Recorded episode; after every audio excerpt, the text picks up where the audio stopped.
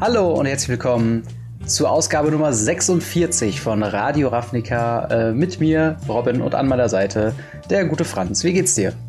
Hallöle. Ja, sehr gut, sehr gut. Danke der Nachfrage. Ich freue mich auf die heutigen Themen. Ja. Ähm, wir haben noch ein bisschen was nachzuholen und ähm, ja, haben hauptsächlich eigentlich äh, News, die wir noch, noch abhandeln und sprechen noch ein bisschen über das Pre-Release. So, so genau. Ne?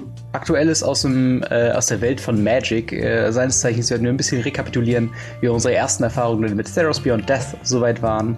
Äh, daran anknüpfend äh, werden wir die Updates der FNM-Promos bzw. Promo-Packs äh, euch erläutern. Dann noch ein bisschen auf die Modern Bannings eingehen, die dann doch einschneidender waren für den einen oder anderen als erwartet. Und dann zu guter Letzt haben wir noch eine Secret Lair-Ankündigung, ähm, die sich auch nicht lumpen lassen. Man hat das Gefühl, Mensch, da ist Geld zu holen, da machen wir direkt mal ein neues rein. ähm, und dann schauen wir mal, ähm, ja, wo es denn so hinführt. Und dann würde ich sagen, legen wir direkt los. Äh, Pre-Release, beziehungsweise der ganze Release-Cycle äh, oder, oder die, die Vor-Release-Zeit von Theros Beyond Death. Wie hast du, du, du sie denn wahrgenommen? Du warst ja beim Pre-Release im Laden, habe ich mitbekommen, ne? Ja.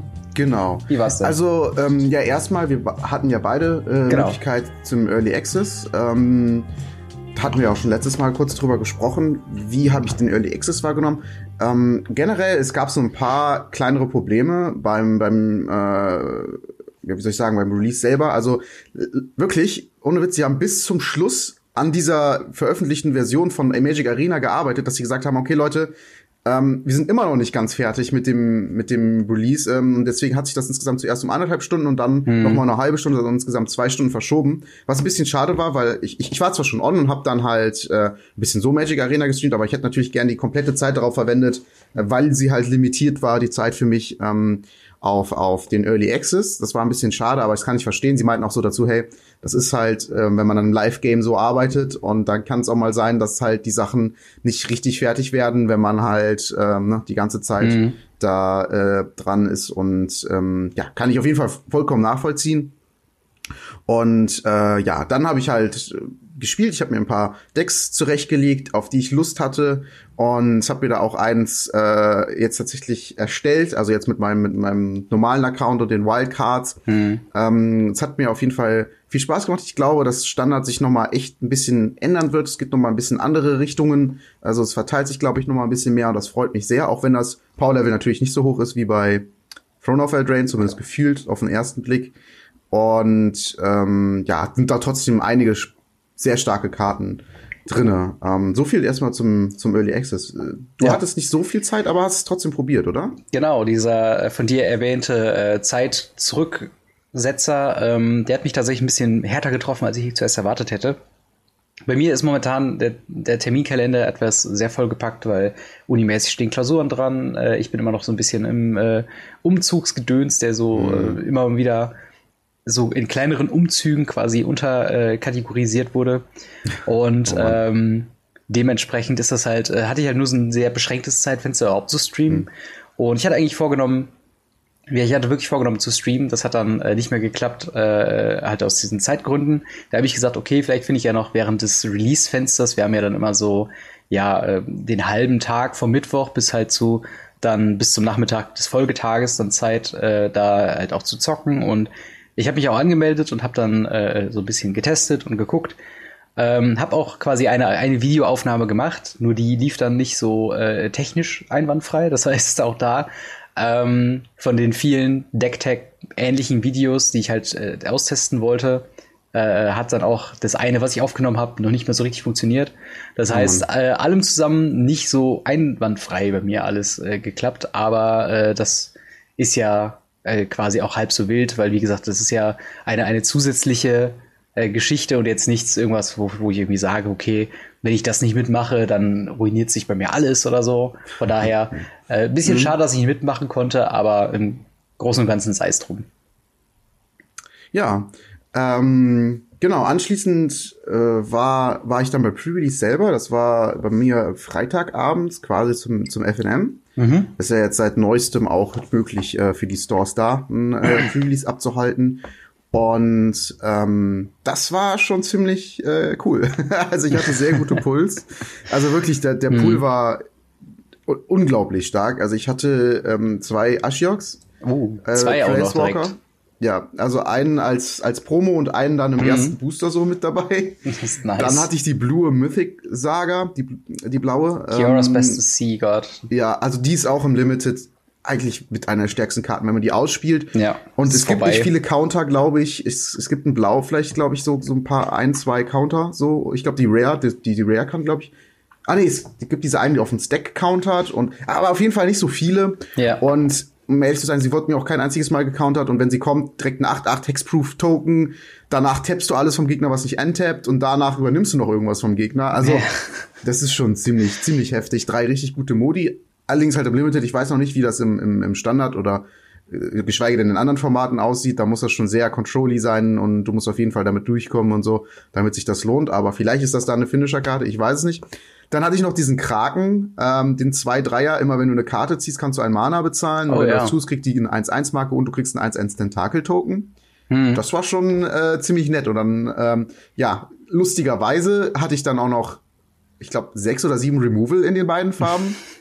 ähm, die ich natürlich dann alle gespielt habe. Ja. Und dann, ich hatte nicht ganz genug Kreaturen, aber das war nicht so schlimm, weil ich hatte ja die zwei Planeswalker, die als Plusfähigkeit direkt Kreaturen machen. Mhm. Und ja, dementsprechend bin ich 3-0 gegangen. Also ich meine, da musste man jetzt nicht viel. Ich glaube, jeder Anfänger hätte dieses Deck gebaut, weil allein wegen diesen zwei Planeswalkern. Ja. Und ähm, ich habe auch im Video, was ich dazu gemacht habe, gesagt, eigentlich ist normalerweise es nicht so gut, unbedingt für die Bomben zu spielen ähm, wenn du sonst nichts hast, aber irgendwie hatte ich halt alles. Ich hatte halt die Bomben, ja. ich hatte die Removal und äh, auch genug Kreaturen, die auch nicht super schle schlecht waren. Und ja, dementsprechend, wie gesagt, 3-0. Ähm, wir spielen halt nur drei Runden bei uns äh, gesetzt, weil mhm. ähm, jeder kriegt am Ende die zwei Booster sowieso, äh, mhm. also für sich raus. Es gibt keinen Sonderpreis irgendwie für den ersten. Und das ist ein sehr casual, einsteigerfreundliches Event, wo, und da kann ich halt verstehen, dass die Leute, ähm, die gerade halt Anfänger sind, drei Runden ist schon echt viel am Anfang. Da wird man schon fast von der Schlage. Ich weiß noch, als ich angefangen habe und äh, ich glaube im Highfield war das damals noch irgendwie fünf Runden gespielt, aber ich war danach, da war ich für den Tag durch. Ne? Also mhm. da war ich wirklich fertig. Und ähm, ja, kann ich verstehen, dadurch, dass es eh nicht äh, dazu kommt, ähm, dass, dass der erste mehr kriegt und dann, ja, habe ich leider im Tiebreaker, war ich dann nur noch Zweiter. Das heißt, der erste hat halt äh, irgendwie gegen bessere Gegner gespielt, also das System hat dir mhm. bessere Gegner zugelost. Ähm, ist natürlich ein bisschen schade, es kratzt natürlich dann ein bisschen, aber äh, ist, ist auch nicht so schlimm. Es hat auf jeden ja. Fall extrem viel Spaß gemacht, ich habe echt coole Karten aufgemacht und ähm, ja, das war so mein, mein, mein Pre-Release, meine, meine Pre-Release-Erfahrung. Ja, das klingt doch echt geil. Ähm, ich war das Wochenende äh, unterwegs in, in Mainz und Frankfurt und dementsprechend habe ich halt nicht den Pre-Release in äh, physischer Form mitgemacht, aber ich habe mich dann doch nicht lumpen lassen und dann gestern Abend noch äh, ein Sealed auf Arena gespielt. Äh, was ja immer so ein bisschen, ja, ist ja immer so nicht so geil wie das Pre-Release selber. Ja, aber im Großen und Ganzen, anderes. genau, im Großen und Ganzen dachte ich, komm, schnupperst du mal ein bisschen rein. Äh, und tatsächlich hatte ich, äh, was ich aufgemacht hatte in den sechs äh, Boostern, die man da bekommt, war unter anderem äh, Protean, äh, äh, Moment, Thaumaturge heißt der, glaube ich. Also es ist der 2 Mana 1-1 äh, blaue Wizard, der ah, jedes Mal, wenn ein mhm. Enchantment kommt, wird dann zu einer Kopie von einer anderen Kreatur. Das ist lustig. Äh, genau, das ist super witzig. Dann das hatte kannst ich, du sogar mit diesen Omens als Flash machen, ne? Also Instant Speed. Ja, ja, genau. Dann hatte ich tatsächlich noch, uh, speaking of Flash, äh, Thrings, The Sudden Storm, der 5 Mana 4-5 mit Flash und Flying der alle äh, Converted Mana Cost Spells mit fünf oder mehr äh, um eins niedriger quasi macht. Der hat mir schon sehr oft äh, zum Sieg verholfen in Kombination mit dem blau-weißen äh, Enchantment, was so ein bisschen wie Curious Obsession mit Lifelink ist. Ähm, und tatsächlich hatte ich die Kombi relativ ah, ja. häufig drin. Also ich hatte dann noch, ähm, also ich hatte hauptsächlich blau-weiß gespielt, habe aber hier und da noch ähm, grün gesplashed äh, für halt so ein paar Sachen. Ich hatte hier ähm, äh, den äh, Spinning, Spinning irgendwas, wie hieß der nochmal die Ankamen? Ähm, Spinning Destiny oder Destiny Spinner oder sowas. Ähm, ja, ja, ich weiß, wie du meinst. Destiny Spinner könnte ganz gut sein. Genau, äh, den. Das ist der 2-3er, ne? Äh, Für zwei Mana. Ja, ja, ja, genau. Destiny Spinner, genau so, so heißt sie. Die hatte ich halt dann auch gehabt. Äh, und ja, dann hatte ich noch ähm, äh, Nailia Keen-Eyed, wobei ich da natürlich mit der Devotion bei dreifarbig ist ein bisschen schwierig gewesen. Hm. Aber im Großen und Ganzen hatte ich dann, ähm, ja, zwei oder drei Siege, äh, bis ich dann die drei Losse hatte und dann rausgegangen war. Aber es war auf jeden Fall ähm, ziemlich nett. Ich habe ein bisschen das Gefühl, vielleicht lag es natürlich auch an Arena oder so, aber ähm, die rot-grünen Decks mit dem Anax, die sind tatsächlich äußerst stark gewesen. Ich hatte, glaube ich, direkt die ersten zwei Runden waren gegen äh, rote, rotbasierte Agro-Decks, die den Anax gespielt haben und dann noch diesen, ähm, äh, äh, diesen Hund, der immer wieder quasi escaped werden kann. Hm. Und das hat halt schon ja, echt eine andere Gefühl, Synergie. Bei Arena gerade kriegt man halt einfach eine andere Art von Gegner. Also, mhm. wenn du mhm. gut aufgemacht, also hätte ich diesen Pool in Arena aufgemacht, wäre ich vielleicht auch nur 3-3 gegangen oder mhm. 4-3 oder so weil ich halt auch gegen andere gespielt hätten, die zwei Planeswalker aufgemacht haben und ich habe einfach das Gefühl, du du du hast halt einen anderen Schlag äh, Gegner einfach, weil mhm. das irgendwie nach schon nach deinem Deck äh, geschaut wird, ähm, wenn, wenn du wenn du halt spielst und das ist halt so so ein bisschen nervig. Also ja, ja, das stimmt schon. Äh, plus halt teilweise hatten die sich halt auch gespielt wie Standard-Decks. Also da kam halt wirklich äh, ein Land und dann Turn 2 sofort Action, Turn 3 Action, Turn 4 Action. Und halt in so einer mhm. Kurve mit solchen Synergien, wo ich dachte, alter Schwede, das kann mir auch keiner hier erzählen, dass das hier äh, mit rechten Dingen zurechtgeht. Aber äh, unabhängig mal davon. Geh mit deinem Historic-Deck weg aus Ziel. ja, wirklich. Warum spielst du Teferi?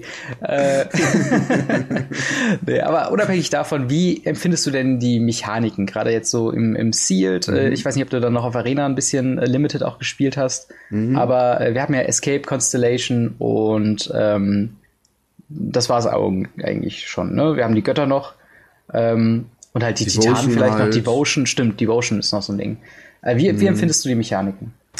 Also, jetzt mal ganz kurz auf die neue Mechanik als erstes direkt mal eingehen. Äh, Escape oder Befreiung auf Deutsch. Fand ich ziemlich stark im Ziel, muss ich sagen. Mhm. Weil es doch oft passiert, dass du genug Karten im Friedhof hast und die Karten da wieder casten kannst. Ich hatte zum Beispiel einen Gegner gehabt, ähm, die Karte habe ich zuerst gedacht, ja, ist ja eigentlich richtig schlecht. Aber der hat halt ein Argument-Deck gespielt ich glaube, für ein Mana kannst du dir einen 1-1 Satyr-Token machen, der nicht blocken kann. Mhm. Und der hat halt auch Befreiung für, ich glaube, drei Mana und zwei andere Karten oder sowas. Mhm. Und im Endeffekt hat er halt fünf von diesen Token, weil der halt alles, was er aus dem Friedhof hatte, exalt hat und immer wieder diese eine Karte gespielt hat. Und das ist halt Befreiung, bei Befreiung mega gut. Also du musst die Karte dann am Schluss nicht irgendwie exilen oder so. Macht ja mhm. auch gar keinen Sinn bei Kreaturen oder Planeswalker, die auch äh, Befreiung haben.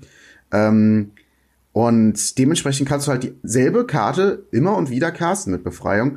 Und ähm, das finde ich ziemlich, ziemlich heftig gut. Ähm, mhm. Und das gleiche hatte ich auch tatsächlich in Runde drei. Da wäre ich, hey, hätte ich fast nicht 2-0 gespielt, hätte der Gegner äh, da was äh, beobachtet. Ähm, und zwar hatte der diesen so ein, so ein Element draußen, ich glaube 3-4 ist das, und immer wenn er angreift oder wenn ich den targete mit einem Spell, also ich als Gegner, ähm, dann macht er entweder drei Schaden äh, zu, zu, an jedem Gegner oder noch irgendwas anderes. Aber der, der erste Modus war der relevante. Mhm. Und er hatte halt im Friedhof ein Enchantment plus eins plus null äh, für zwei Mana Be Befreiung ähm, und äh, ich glaube zwei andere Karten exilen oder sowas und halt gibt halt plus eins plus null und Eile. Und ich hatte halt noch genau drei Leben und äh, mal ich, es war halt so, ich habe danach die Runde gewonnen, weil ich hatte halt übelst das Board dann. Ich habe jetzt Control Deck gespielt, das heißt, es war schon relativ klar, dass ich am Anfang viel Leben verliere. Hm. Man hätte halt das Ding verzaubert und angegriffen. Klar, das Ding hätte ich dann geblockt und es wäre gestorben, aber die drei Schaden hätte ich halt bekommen. Äh, und dementsprechend, äh, ja, ne, das hat er halt nicht gesehen. Und irgendwie habe ich schon das Gefühl, dass Befreiung, gerade dadurch, dass man das immer und immer wieder casten kann, man braucht natürlich die anderen Karten im Friedhof, aber äh, ein paar hat man dann halt schon. Ich glaube, gerade dadurch ist das gar nicht mal so, so schlecht. Also es ja. ist schon, schon ziemlich stark. Ich muss Und, auch sagen, ja. Also ich muss auch sagen, gerade in Kombination mit Agro-Decks ähm, ist es halt, also das ist wirklich, äh, das könnte das Ding sein, was halt ähm, meiner Meinung nach Theros Beyond Death im, im Draft und auch im Limited ähm, allgemein halt einfach über, über die Grenze quasi hinauspackt, weil genau da, wo bei einem, ähm, ja, hier bei Throne of Eldraine und so weiter, wo Agro-Decks dann quasi versagen, in dem Moment, wo der Gegner die Überhand gewinnt, steigen halt diese Escape-Karten wieder ein, wo dann das Friedhof sowieso, wo dann der Friedhof sowieso voll ist mit Karten, die schon gespielt wurden, mit Instants, mit, mit Pump-Spells und anderen Sachen, äh, die man eben nicht mehr braucht. Und dann hast du, kannst du halt deinen, ähm, ja, 3-2er als 4-3er wiederholen äh, und da ist dann vielleicht genau das Removal für draufgegangen vom Gegner, das ihm jetzt wieder fehlt, weil jetzt wo er wieder da ist und dann kann man immer weiter angreifen. Äh, plus halt in Kombination mit Devotion und dem eben erwähnten äh, Anax ist es tatsächlich schon so, so, dass dann natürlich nicht nur die, die Quantität deiner Kreaturen steigt, sondern eben auch die Qualität deiner Kreaturen, wenn die halt wiederkommen. Und mhm. vor allen Dingen, dass du, wenn du kein Extra Removal zur Hand hast, du halt auch eben schon, ähm, ja, dann sehr im Nachteil bist. Also ich habe sehr viele äh, Kreaturen tatsächlich geschafft, dann auch zu zerstören, aber durch Escape oder irgendwie per Vorteil zu blocken. Aber dann kam die halt, der Gegner war quasi Hellbent, hatte keine Karten mehr auf der Hand. Ähm, und dementsprechend hat er dann schön seinen Mana, schön in Escape alles gepumpt und hatte quasi dann sein Board wieder aufgebaut. Und mhm. ich denke mal, das wird im Limited dafür sorgen, dass man sich so ein bisschen, ja, wieder darauf einrichten muss, äh, sich ein bisschen länger mit den Kreaturen zu beschäftigen und nicht einfach sagt, okay, diese Kreatur ist eine Gefahr für mich, die remove ich, sondern was sind die Konsequenzen, jetzt auch eine Nicht-Escape-Kreatur für mich zu removen? Ist es vielleicht die eine Karte in den Friedhof zu viel, mhm. die dann Escape wieder triggert für eine andere Kreatur, die mir noch ein viel größeres Problem macht? Und ähm, das ist tatsächlich eine Synergie, die ich bin mal gespannt, wie Escape sich entwickelt, sagen wir es mal so, gerade auch im Constructed, wenn du das noch also, mehr ja, balancen kannst. Was, was ich halt so heftig finde, gerade im Constructed, was du jetzt gerade ansprichst, ist äh, Underworld Breach. Äh, oh ja. Eine Karte, wo ich denke, alter Falter hat die Potenzial, nicht nur im Standard, sondern sogar im Eternal-Formaten. Für zwei Mana ähm, ein Enchantment, was sagt, dass jede Karte in deinem Friedhof Escape hat. Ähm, und die Escape-Kosten sind gleich die Converted Mana-Kosten. Hm. Und plus, dass du drei andere Karten von deinem Friedhof exilen musst. Aber im Beginning deines Endsteps musst du Underworld Breach sacrificen. Also es ist kein Enchantment, was dann die ganze Zeit liegen bleibt, was auch übelst heftig wäre. Ja, das Und ich stelle mir halt allein gerade das in Mono-Rot vor. Klar, ähm, äh, Skewer the Critics ist dann drei, aber zum Beispiel Shock bleibt bei eins und äh, dass du dann irgendwie deinen Friedhof nochmal nutzen kannst, um äh, Schaden zu machen. Ich stelle mir das halt gerade für Runde eins würde ich die Karte, glaube ich, in einem monoroten Agro-Deck ähm, drei, viermal spielen. Klar, in der zweiten Runde bordet der Gegner dann diese Ding rein, Exile Target Opponent's Graveyard, dann tue ich die Karte direkt instant raus, also schon ohne mhm. dass, äh, also ne, ich gehe einfach davon aus, dass der Gegner das reinbaut, das heißt, Match 2 habe ich die Karte schon nicht mehr drin. Aber ich glaube, gerade Match 1 äh, wo der Gegner halt noch nicht weiß, gegen was er spielt und äh, ne, da hat man nicht unbedingt Jetzt am Anfang vielleicht schon, weil viele Leute äh, Theros ausprobieren und haben auch viele Leute dieses Escape und hat man am Anfang vielleicht schon im Mainboard was drin, aber wenn sich das Meta so ein bisschen eingependelt hat, glaube ich eher nicht. Und dann den ganzen günstigen Spells nochmal casten, plus du hast dann äh, hier den du durchgedrehten Dampfsippler draußen, der mhm. dann auch noch für alles Marken kriegt. Und das ist ja so quasi so ein bisschen so eine Art äh, günstiges Experimental Frenzy. Aus dem ähm, Friedhof quasi, ne? Genau, aus dem Friedhof. Ne, das ist halt dann wirklich fürs Late Game gedacht, wo du dann den letzten Schaden noch mitschießt. Und ich, ah, ich glaube, ich würde das da sehr gerne mal ausprobieren. Schade natürlich für Arena, dass es eine Rare ist, weil so vier Rare, Wild, ja. Rare Wildcards da reinzupumpen, ähm, macht alte, man auch nicht mal eben so zum Testen. Das alte ähm, Arena-Problem. Ja, ich glaube, das fehlt so ein bisschen. Ein Modus, wo man nichts bekommt, also weder Quests mhm. abschließen kann, noch Ranked. Ähm, vielleicht Direct Challenge einfach nur oder Botmatch. Wo man alle Karten frei, oder Botmatch, wo man alle Karten freigeschaltet hat, damit man einfach probieren ja. kann, bevor man sich ein Deck craftet. Ja, das, das fehlt Arena wirklich. Ähm, aber äh, ich würde mal sagen, wir gehen ein bisschen äh, weiter von den ersten oh, Eindrücken. Ja. Äh, und zwar in Richtung, alles gut, alles gut. ähm, Theros Beyond Death Promo Pack Update. Also Promo Packs für die, die es vielleicht nicht mitbekommen haben und jetzt alle mhm. mittlerweile äh, Arena oder andere Plattformen spielen. Äh, Promo Packs haben äh, vor langer Zeit oder vor längerer Zeit FNM-Promos ersetzt im Sinne von, dass es jetzt nicht mehr äh, eine Karte für jeden oder für die, äh, die halt verlost wird oder wie auch immer dann der Modus ist im Local Game Store, sondern eben ein Pack aus vier Karten.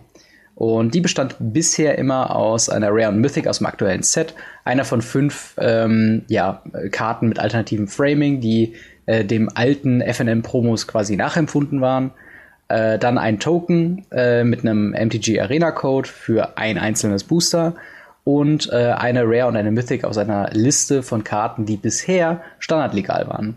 Diese Liste mhm. wurde jetzt um nicht standardlegale Karten erweitert. Hintergrund äh, ist laut dem Artikel von ähm, äh, Magic the Gathering, also vom, vom Mothership-Artikel quasi, ähm, dass ja jetzt 2020 so ein bisschen das Jahr des Commanders äh, quasi gefeiert wird in Magic the Gathering. Äh, Commander wurde ja Ende letzten Jahres quasi gesagt, es ist das beliebteste Paper-Constructed-Format, was es derzeit gibt. Also noch über Modern, über Pioneer, über Standard. Und ähm, da wollte man jetzt so ein bisschen anpassen. Es kommen ja auch viele Commander-Produkte raus und dementsprechend gibt es noch mal zu der ähm, Liste, äh, äh von dem mögliche äh, Karten diesen Slot besetzen können, neben 121 äh, ja, standardlegalen Karten eben auch 20 nicht standardlegale Karten äh, aus Sets bis teilweise zurück auf M15 gehend.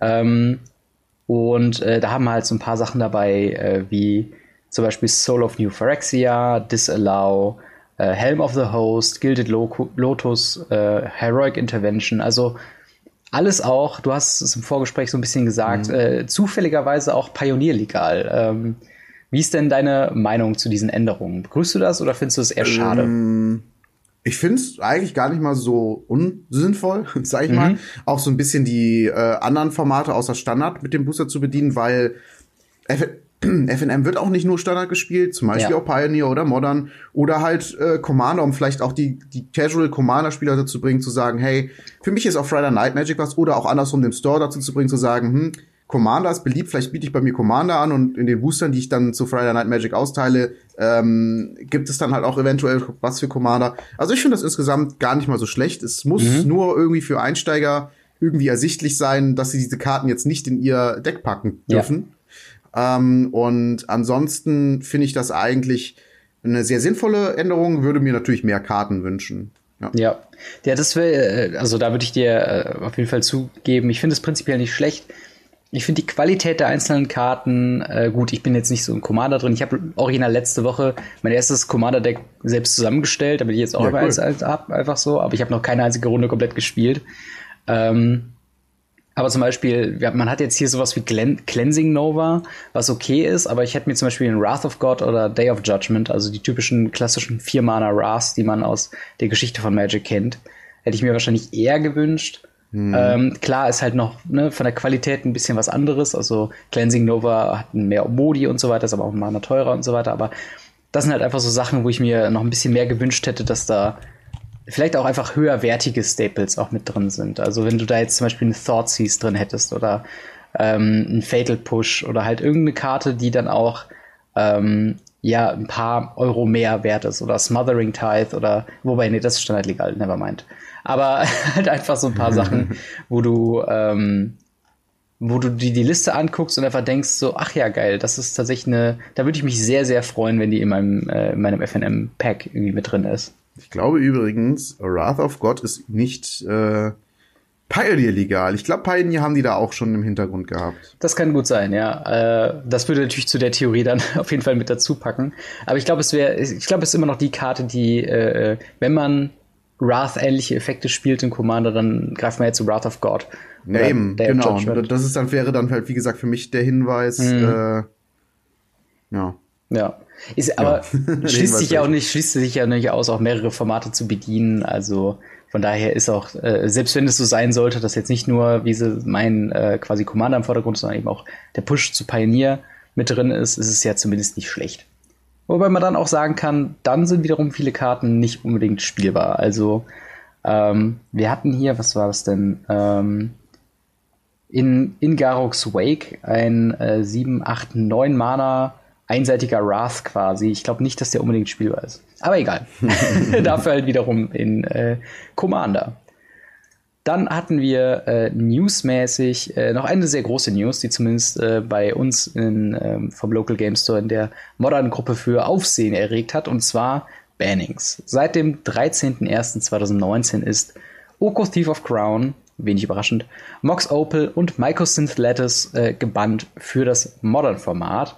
Und äh, ja, Oko macht weiterhin seine Tour durch alle Formate, wo er nach und nach gebannt wird. Also immer weiter be befeuert den Punkt, was das für ein Fehler war, diese Karte zu drucken. Und ähm, darüber hinaus jedoch allerdings auch Mox Opal und Microsynth Lattice. Der Grund ist, dass äh, Ursa Combo Decks momentan äh, ja ziemlich ziemlich stark geworden sind und laut Artikel von ähm, Wizards of the Coast ähm, eine 55-prozentige Winrate äh, hat im Allgemeinen in Turnieren ähm, und darüber hinaus dann äh, gegenüber neun von zehn kompetitiven Modern Decks im Vorteil gesehen wird. Äh, dazu kommt noch, dass ähm, also zum einen Oko und Mox Opal, äh, dadurch, dass quasi Decks, die sehr artefaktfokussiert sind, quasi in Modern einen freien Mox kriegen, was keine andere Farbe oder kein anderes Deck hat, ähm, einfach dafür gesorgt hat, dass dieses Deck zu schnell, zu stark wurde. Und Oko äh, natürlich hat einen, einen so großen Impact aufs Format gehabt, dass selbst Ich erzähle mir wieder gern von dem von der Liste von von Mono Red, äh, der einfach nur für Oko quasi noch zwei Farben gesplashed hat, ähm, in Anführungszeichen, äh, um halt eben Oko zu spielen, weil eben ein, ein Turn 2 Oko auch das Game ganz alleine holen kann, egal was du eigentlich noch darüber hinaus spielst.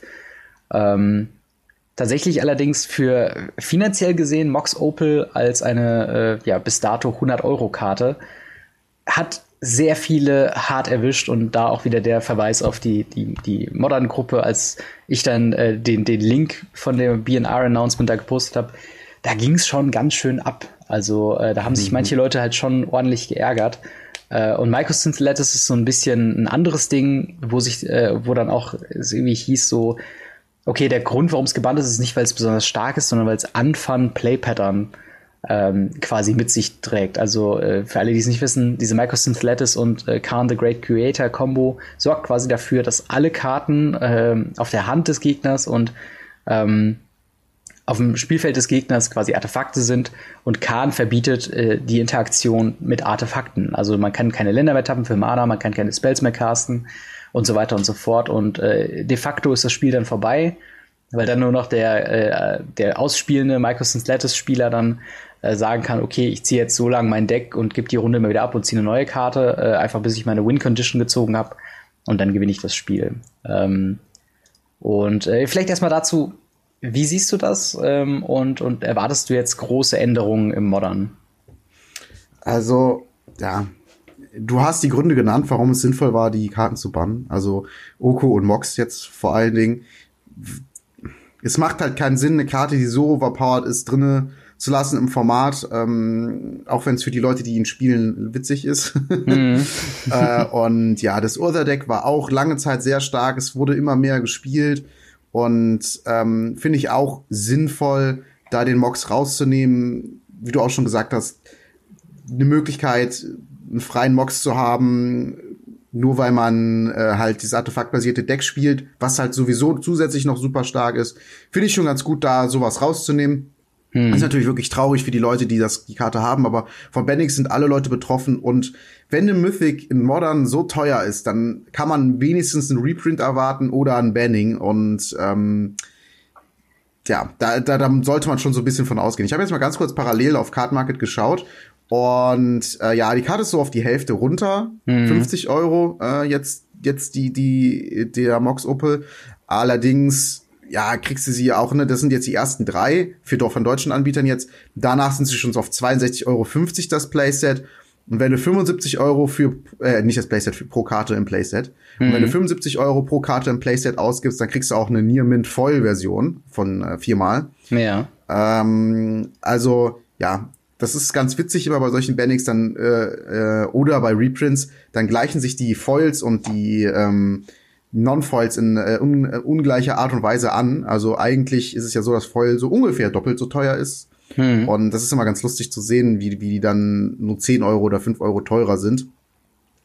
Äh, wie dem auch sei, ähm, finde die zwei Bannings schon, schon sinnvoll. Ähm, und ja, das Michael Lattice, ähm, ja, was soll ich sagen? Ich kann jetzt, ich weiß nicht so genau, wie stark das Deck war. Ich hatte das jetzt nicht als so stark äh, empfunden. Allerdings kann es natürlich auch sein, dass die ein bisschen geguckt haben, wie wird sich das Meta-Game verschieben und ja, okay, äh, aus dem Tron-Deck haben wir jetzt nicht wirklich was rausgebannt und das ist sowieso schon stark. Und dann wird das jetzt das neue Deck und dann bannen wir das direkt mal mit, damit mhm. nicht das passiert, was im Standard passiert ist mit zum Beispiel Field of the Dead, äh, als dann mhm. Roko raus war. Und ähm, ja, also ich kann mir sowas auch schon ganz gut vorstellen. Plus, es ist natürlich echt nicht funny, äh, so gegen so ein Deck zu spielen, was so, ein Lock, so eine Lok spielt. Allerdings besser, weil dann kann man halt einfach aufgeben und sagen, okay, ich habe verloren, weil dann ist ja wirklich ist ja wirklich verloren. Mhm. Oder äh, also ist besser als irgendwie so ein Deck, was jahrelang nach einer Win Condition sucht und sie dann eventuell nicht findet und man es deswegen noch zu Ende spielen muss, das Spiel.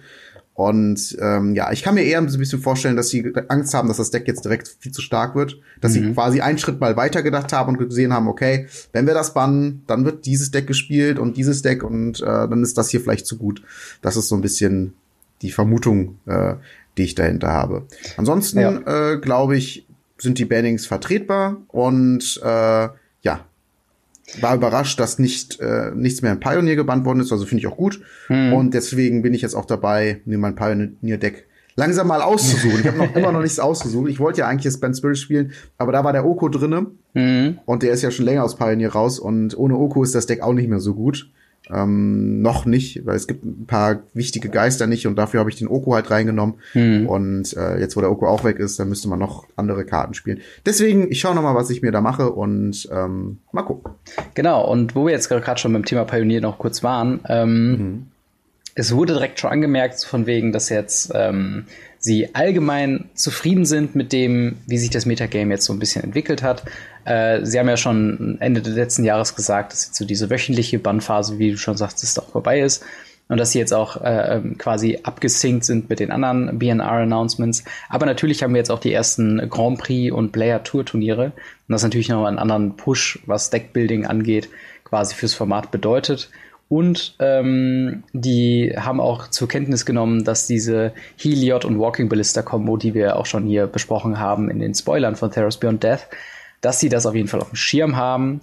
Aber bevor sie jetzt irgendwas blind bannen, erstmal gucken wollen, äh, wie sich das überhaupt er ergibt. Also ob überhaupt das so ein großes Ding ist. Weil immerhin dauert es auch eine ganze Weile, bis diese Combo quasi etabliert ist. Und äh, ja, dann muss man einfach dann schauen, äh, wie es dann ähm, im Großen und Ganzen ist. Allerdings, wie gesagt, wollen sie erstmal dann äh, schauen und halt nicht vorausgreifend schon irgendwas bannen, was potenziell problematisch werden könnte. Mhm. Ähm, ja, ich bin auch, wie gesagt, bei Pioneer ähm, bin ich jetzt mal gespannt. Ich plane jetzt tatsächlich in nächster Zeit ein paar mehr Turniere zu spielen in diese Richtung. Ich hoffe, dass Pioneer so ein bisschen was wird, wo ähm, ja, wo meine tendenzielle einigermaßen ansteigende Müdigkeit von äh, Standard dann vielleicht ein bisschen das aufgefangen wird. Aber mal gucken, wie weit wir da äh, oder, oder wie dann so die ersten Erfahrungen werden. Eine oh. letzte News haben wir tatsächlich noch. Äh, etwas überrascht oder zumindest eine, womit, womit ich jetzt so nicht unbedingt gerechnet habe. Und zwar haben wir wieder Secret Lair. Ähm, wer sich noch dran erinnert, äh, hatten wir ja Ende letzten Jahres erst mit, ich glaube, es waren irgendwas 15 oder, oder 20 verschiedenen Drops, die dann zur Weihnachtszeit ähm, jeden Tag für 24 Stunden offen waren. Man konnte so viele bestellen, also oder so viele Leute wie wollten, konnten quasi bestellen. Danach wurden die auf Demand geprintet und halt ausgeschickt. Äh, ich habe schon ein paar äh, in, in ähm, freier Wildbahn in Anführungszeichen gesehen bei uns im, im Local Game Store wo dann die Leute äh, das quasi dann ausgepackt haben. Und ich muss sagen, der, der Eindruck ist schon ganz schick. Ich finde die Boxen tatsächlich am, am äh, interessantesten quasi, dass sie halt so, so, eine, so eine gewisse Uniformität haben und erinnern mich ein bisschen tatsächlich an ähm, From the Vault äh, Geschichten. Äh, Gerade wenn man dann irgendwann alle sammelt oder was und dann hat man sie schön nebeneinander im Regal stehen. Kann ich mir ganz nett vorstellen. Äh, aber da gab es jetzt die erste Ankündigung für das nächste. Und zwar diesmal nicht in so einem Set, sondern halt eben nur ein einzelnes, und zwar zur Feier des Jahres der Ratte ähm, was ja, ich glaube, im äh, chinesischen ähm, Kalender quasi wird ja immer ein Jahr betitelt nach einem äh, Tier. Ich glaube, im letzten Mal hatten wir Jahr des Hahns und dieses Jahr ist Jahr der Ratte. Und dementsprechend gibt es ein rattenbasiertes ähm, Secret Lair für äh, 39,99 Dollar und auf 10 pro Kunde limitiert. Äh, der Inhalt besteht aus natürlich einem Foil-alternativen Artwork, ähm, Mirror, äh, Gnor oder Gnor, wie auch immer. Dann mhm. eine äh, Pack Red, dann ein Ink Eyes Servant of Oni und fünf Kopien von Red Colony sowie einem äh, Arena-Code, der ähm, ja eine, eine Sleeve, eine, eine virtuelle Sleeve äh, im Stile dieser Ratte in Magic Arena quasi freischaltet. Natürlich ein Sleeve, weil ich habe ja nicht schon zwölf ja, das ist, ich habe auch letztens ein Video gesehen, wie jeder, wie einer tatsächlich mal durch alle Sleeves, die gepublished wurde, schon mal durchgescrollt ist. Und das sind so viele, ohne Witz. Ähm, ja, aber das ist auf jeden Fall äh, so jetzt das Set. Das sind alles, wie gesagt, Rattenkarten. Und ich persönlich habe die höchste Assoziation mit Red Colony. Ähm, einfach nur, weil sie ja in, in ähm, äh, auf Magic Arena in äh, Pauper ein bisschen für Aufsehen erregend hat.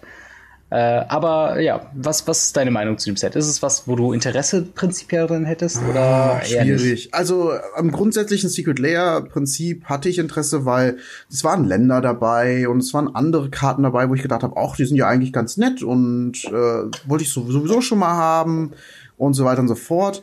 Und äh, ja, so Ratten sind jetzt nicht so unbedingt meins. Ähm, mhm ich würde es mir halt eigentlich gerne holen, um zu gucken, wie es was was es ist mhm. ähm, und wie die aussehen, wie die verarbeitet sind.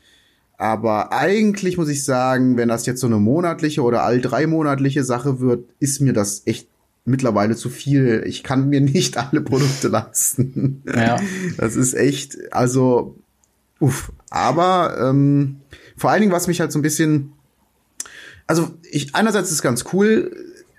Sie machen es halt so, dass sie sagen, sie machen einen bestimmten Printrun auf äh, Basis von äh, Erfahrungswerten, die sie halt vorher haben, mhm. verkaufen sie, aber sie garantieren halt jedem ein so ein Ding oder so viele äh, bis bis maximal, glaube ich, wie viel hast du gesagt, acht oder was darf sich einer kaufen? Äh, zehn. Zehn. Ähm, ja, stimmt. Das ist ja auch, was ist das für ein Wer kauft sich ah, zehn von diesen Dingern, außer das ja, außer Colony Deck?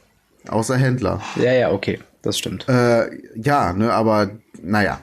Ähm, und ne, sie garantieren halt, dass alle ihre, ihre mindest, ihre höchstens zehn Dinger bekommen und sie printen halt dann so lange nach, bis alle bedient sind. Aber halt mhm. halt nur die Bestellungen von diesem einen Tag, wo das verfügbar sein wird. Das heißt, es ist trotzdem noch diese Limitation gegeben. Nur wie hoch die Auflage sein wird, bestimmt dann halt letztendlich der Kunde.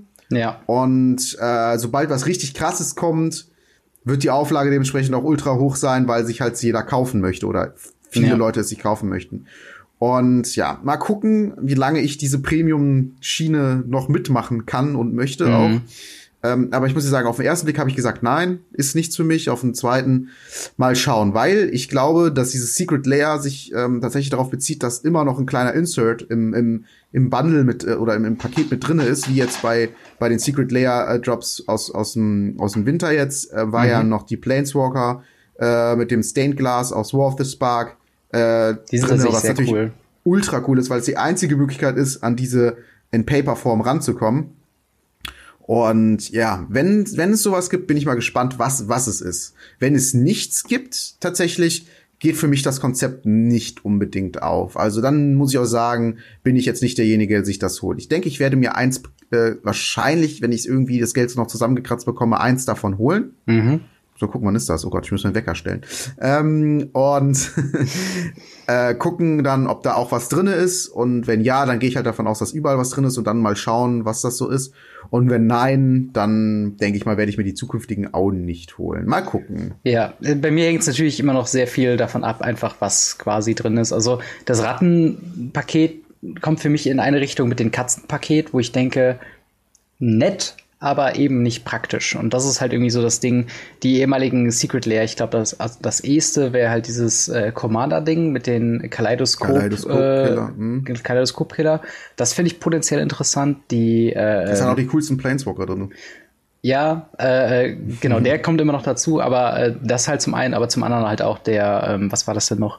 Äh, die, die Serum Visions, das Playset. Oh ja, das fand ich halt ziemlich cool. Das ist ein Playset, ne? Das genau. Cool. Und sowas, wenn das jetzt rauskäme für Thoughtseize oder für, für so Evergreens, selbst Duress oder, oder, oder Schock oder irgendwas, wo man halt sagen kann, okay, das sind halt so Karten, die, äh, ne, da hast du immer ein Playset von im, im Bein da drin und mm. die werden regelmäßig rein rausgenommen. Lightning Bowl zum Beispiel, ja, oder Path to Exile, sowas halt. Äh, da hätte ich halt auf jeden Fall schon mal Interesse dran. Das sind jetzt so mehr so Random Walking Collection.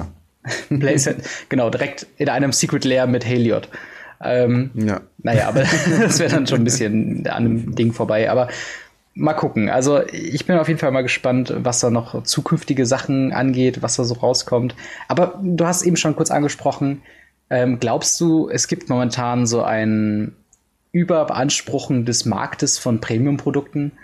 Ähm, ähm, gerade auch digital gesehen. Also gerade wenn man noch Arena mit ins Boot holt, weil da passiert es mir, dass ich dieses Gefühl von, ihr fokussiert euch nicht auf die richtigen Dinger, sondern auf den, auf den äh, kurzen Cash Grab, der halt sehr schnell zu einer Überbeanspruchung des Marktes irgendwie führt. Also ähm, ja, wie ist da deine Meinung? Ich habe ich hab das Gefühl, ähm, ja, es sind momentan recht viele Produkte, die sie auf den Markt bringen und auch davon recht viele, also generell viele Produkte, auch mit dem Commander, was noch alles jetzt kommt mhm. dieses Jahr. Ähm, und davon sind auch recht viele jetzt zurzeit Premium-Produkte. Mhm. Äh, Sehe ich allerdings nicht so kritisch. Ich sehe das eher als Testphase. Die sind sowieso momentan viel am Testen und ich glaube, die gucken einfach, was ist möglich, wie viel können wir in welchem Zeitraum verkaufen, was nehmen die Kunden an, was nehmen die Kunden nicht an. Mhm. Und gerade diese Secret Layer Geschichte ist eine super Idee, das auf einen Tag zu begrenzen, aber nicht in der Anzahl zu begrenzen, mhm. weil so drucken sie halt immer so viel, wie sie denken, dass sich das lohnt. Und ich denke, Gewinn werden sie auf jeden Fall mit ihrem Secret Layer Produkt machen. Ähm, die müssen halt die Künstler bezahlen und dann halten sie zur Not die Auflage ein bisschen kleiner und dann passt das schon. Mhm. Ähm, und deswegen glaube ich, ist das schon in Ordnung so. Ich bin mal gespannt, wie viel der Kunde letzten Endes abnimmt und wie oft sich das äh, für, für die Wizards dann lohnt, das Ganze zu machen. Mhm. Also zu sagen, entweder wir machen das jetzt nur einmal im Jahr und kassieren da richtig ab oder wir machen es halt irgendwie ganz oft im Jahr und ne, im Schnitt kriegen wir dann vielleicht weniger. Deswegen bin ich da mal gespannt. Aber ich habe eigentlich, ja gut, die haben halt sowas wie Oko geprintet oder so, aber ich, ich, ich gehöre immer zu diesen etwas optimistischen Leuten, muss mhm. ich sagen. Ähm, ich finde es gut, dass es Leute gibt, die sich beschweren und sagen, hey, konzentriert euch mal auf die wichtigen Dinge, wie zum Beispiel kümmert euch, dass ein Standard nichts gebannt wird, weil äh, ihr müsst doch mal Standard im Blick halten, kümmert euch vielleicht dann auch noch um die anderen Formate mhm. und guckt, dass irgendwie das alles andere noch läuft und so weiter und so fort. Aber ähm, ich sehe halt auch so, ne, je mehr Geld die bekommen, ich glaube nicht, dass die da Magic ausquetschen wollen, so viel wie noch geht und dann das fallen lassen, sondern ne, je mehr Geld die mhm. bekommen, desto mehr werden die auch wieder in verschiedene Arten und Weisen investieren und ähm, solange das Geld fließt, verbessert sich das Spiel. Und das ist so ein bisschen meine vielleicht BWL-Sicht auf die Dinge. Und ähm, deswegen finde ich es in Ordnung, solange die halt das alles im Rahmen halten und aus Fehlern lernen. Aber wir kennen Wizards und wenn sie was falsch machen, sagen sie, es tut uns leid, wir machen es erstmal nicht mehr. Ja. und deswegen finde ich das eigentlich in Ordnung, ähm, dass sie das halt auf die Art und Weise aufziehen, aber sie sollten schon darauf achten, dass es jetzt nicht überhand nimmt und jeden Monat so ein Secret Layer rauskommt, weil wie soll ich mir das leisten? ja, das, also das ist ein, das ist ein, glaube ich, guter Punkt, ähm, da zu sagen, okay, das ist, befördert das Ganze. Äh, für mich persönlich ist es halt tatsächlich ähm, mit so einer, auch mit einem drastischen Upgrade, was dieses, äh, dieses Preisding angeht, halt auch gesehen, weil äh, so ein Ding ist bei mir Collectors Booster. Collectors Booster sind sehr eindeutig nur für spezielle Arten von Spielern gedacht, aber bieten, wenn man es mit äh, ehemaligen ähm, ja, Premium-Produkten, ich äh, sage da zum Beispiel Ultimate Masters vergleicht, aber sowas von unter dem äh, zu erwartenden Value im, also im Vergleich zum Preis, ähm, wo ich dann auch sage, okay, ich weiß nicht, ob die Richtung richtig ist. Also ähnlich ist es zum Beispiel auch mit den Theros Beyond Death Theme-Boostern, die ja auch exklusive Rares äh, in sich drin haben, aber meiner Meinung nach sind die, glaube ich, auch nicht garantiert pro Booster-Pack oder so. Ähm, und das, die sind halt auch alle sehr auf Commander ausge, äh, ausgelegt und so ein mhm. bisschen fühlt es sich so ein bisschen einfach an, dass die jetzt einfach gucken, dass sie äh, gerade mit dem Jahr des Commanders äh, halt so diese, diesen Markt überbeanspruchen und halt überbedienen äh, in gewisser Weise mit halt so Sachen wie Collectors Boostern, die natürlich so ihren Reiz haben, die aber auch äh, zugegebenermaßen auch immer da sind. Und das war ja bei anderen Premium-Produkten wie halt Ultimate Masters, die waren ja so schnell vergriffen, dass man äh, gar nicht äh, da wirklich spielen konnte. Und die Sets hatten Einfluss auf etablierte Formate und hätten mit einem hoch genugen Print-Run äh, den Preis eines Formates schon deutlich runterdampfen können. Wobei das so scheint, als ob das gerade noch nicht mal so ähm, ja, im Interesse von, von Wizards of the Coast ist. Also sie haben kein Interesse an einem günstigeren Modern oder an einem günstigeren äh, Eternal-Format äh, XY oder so, sondern mhm. halt ähm, quasi, da muss halt ein, ein, ein äh, was war das hier, nicht Mutterball, sondern äh, dieses, dieses Land, ähm, was halt äh, von einem Kreaturentypen quasi das unkonterbar macht.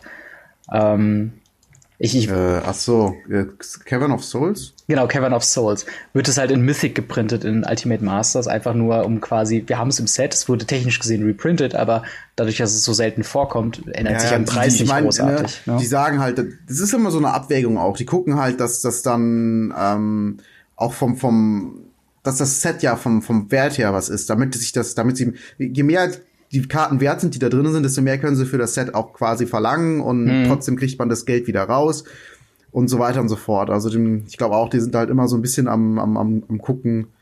Aber ja, ich, ich, ich weiß, was ja. du meinst. Also es ist aber, es ist aber immer schwerer, schwerer Grad. Entweder man macht es halt ultra günstig Mhm. Und die ganzen Leute quasi verlieren ihr Geld oder man hat so eine Economy wie bei, ähm, wie bei, äh, ja, ja, ich, ich sage, ich spreche es nochmal aus, Yu-Gi-Oh!, wo mhm. äh, viele Leute, wo viele Karten ähm, wirklich einfach reprintet werden und man nicht davon ausgehen kann, dass die Karten ihren Wert behalten mhm. ähm, und so weiter und so fort. Also ist schwierig. Ich, ich, ich, ich bin, muss, muss ich sagen, mit dem aktuellen Konzept recht zufrieden. Ähm, aber ja, es gibt immer Raum für Verbesserung. Definitiv. Und vielleicht ist das halt auch nochmal eine so spezielle Sache für mich mit ähm, Arena, wo es mir sehr klar wird, gerade als äh, ich jetzt jemand, der seit äh, Throne of Eldraine nicht mehr so viel investiert hat in, in virtuelle Booster und das war auf jeden Fall eine ganze Zeit lang, gerade zur Anfangszeit von Arena, deutlich mehr von mir, dass ich halt gesagt habe, okay, ey, neues Set kommt raus, ich hole mir das dickste Pack äh, und, und mache erstmal ein paar Booster auf und, und baue mir dann Decks und war komplett excited. Und momentan stellt sich bei mir halt so eine, so eine gewisse Einkehrung hin, weil ich da so langsam sehe, so das System drunter mhm. zu sehen, es ist nicht ähm, es ist nicht zufällig, dass so, ähm, dass so, wenn du auf den Store klickst, zum einen, dass da oben dieses, es gibt was Neues im Store, willst du mal vorbeischauen? Und dann sind es halt irgendwelche, ähm, ja, diese, diese, diese Semi-Full-Art 3D-Effekte, die du dir dann für deine Gems irgendwie holen kannst. Und die sind dann auch gerade so gepriced, dass du denkst, ach komm, für den Rest nehme ich das mal eben mit, aber im Endeffekt bringt es dir halt überhaupt gar nichts. Äh, zudem haben wir, glaube ich, also das, das, das größte Update, was Arena äh, in letzter Zeit gesehen hat, war halt im Store mit den ganzen Pads und äh, Decksleeves und den ganzen Kram. Der dir auf der einen Seite wird er dir überall hinterhergeworfen, wenn du die Tür nicht rechtzeitig zumachst. Auf der anderen Seite wollen sie aber immer noch, dass du zur Kasse gebeten wirst und gesagt, hier ist hier. Aber wenn du jetzt, keine Ahnung, diesen expliziten Sleeve von, äh, weiß nicht, Path to X oder Lightning Bolt haben willst, äh, das sind schon 2000 Gems. Und 2000 Gems wiederum sind schon mal 2000 Gems, die du dann nicht in Sealed oder in Draft steckst. So. Und das ist halt dann einfach ich, ich habe einfach ein bisschen, ich fühle mich ehrlich gesagt, wenn ich Arena spiele in letzter Zeit einfach nur noch unwohl, weil man zu oft zur Kasse gebeten wird. Und ich habe so ein bisschen die Befürchtung, dass mit diesen ganzen Premium-Produkten, ähm, die halt jetzt immer mehr auch im Paper rauskommen, dass wenn dieses Gefühl sich bei noch mehr Leuten einschleicht und gerade auch im Paper-Bereich einschleicht, dass das halt zu einer Kannibalisierung von Magic the Gathering im Allgemeinen wirkt. Und da sollte man den Fokus oder würde ich mir zumindest wünschen, den Fokus ein bisschen nochmal shiften in Richtung, ähm, was können wir da nochmal Spielerisches reinbringen? Weil in Ultimate Masters hat, ähm, hast du, glaube ich, in, in unserem Recap, äh, oder nee, das war Modern Horizon, sorry. Äh, aber ich weiß gar nicht, hast du ähm, ähm, Ultimate Masters äh, den Draft gespielt? Ähm, ja, nein. Okay, okay. war mir zu teuer. ja, genau. Aber das wäre ja mal was, wenn du das zu einem Preis von einem regulären Draft, in Anführungszeichen, so ein Set, ein, ein reines Reprint-Set nochmal anbieten würdest, dann hättest du halt auch so ein, also ich bin ja nicht dagegen, dass Magic the Gathering Wizard of the Coast kein Geld verdienen soll, aber sie, ich wäre, würde es bevorzugen, mit so einem Set Geld zu verdienen als mit einer mit einem Collectors Booster oder mit virtuellen Sleeves oder mit irgendeinem Pad oder mit Mastery Trees mhm. und äh, allem drum und dran oder mit Brawly Days, was ja auch wiedergekommen ist als als Brawl Guild oder sowas, wo du dann für Sachen, wo ich das Gefühl habe, da solltest du nicht zahlen müssen für, trotzdem zur Kasse gebeten wirst und äh, so gefühlt regt sich da keiner wirklich so sehr drüber auf, als dass es irgendwie einen Effekt hätte.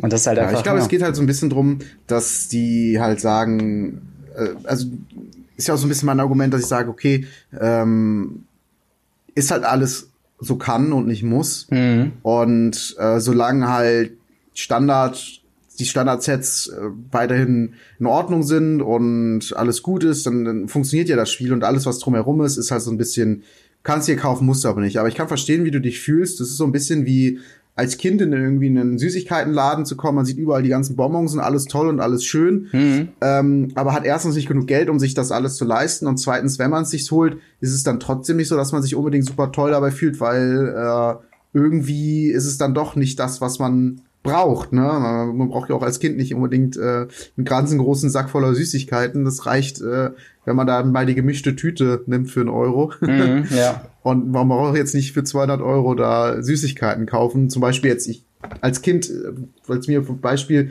ein Großhandel das erste Mal war und dann diese Kiosk-Portionen Süßigkeiten da gesehen habe, mhm. ähm, weil Tüten und Eimerweise und so weiter und so fort. Ne? Aber das als Kind zu verstehen, ähm, dass man das halt nicht braucht, äh, ist, ist halt die eine Sache, aber trotzdem, wenn man es halt immer wieder vor die Nase gehalten bekommt, wie jetzt in unserem Fall mit kosmetischen Sachen und Premium-Produkten, dann ist man schon so, dass man denkt, ach, will ich nicht und dann ist es vielleicht schon echt so eine Art bisschen äh, Gehirnwäsche und da kann ich schon das, dich wirklich nachvollziehen, dass du sagst, ähm, ich fühle mich unwohl, wenn ich Arena starte und die ganze Zeit alle Sonderangebote, die ich habe, sind nicht, hey, spiel mal dieses Wochenende Draft für die Hälfte, sondern hey, kauf dir jetzt mal äh, ein Sleeve für ja. 2000 Gold. Ja, und genau. Das ist halt dann schon irgendwie blöd. Ja, Gleiche wie bei, bei Secret Layer zum Beispiel könnten sie ja auch sagen, hey, ähm, wir packen euch ein, die ein Alternate Art äh, Karte rein für für für die nicht nur nicht nur eine Sleeve, das wäre immer was Besseres oder halt, dass sie sagen, wir packen euch sechs der aktuellsten Booster mit dabei ja. oder also was was man wirklich gebrauchen kann im Gegensatz zu diesen ganzen kosmetischen Gedöns, ja. Genau und das ist halt dann so das Ding.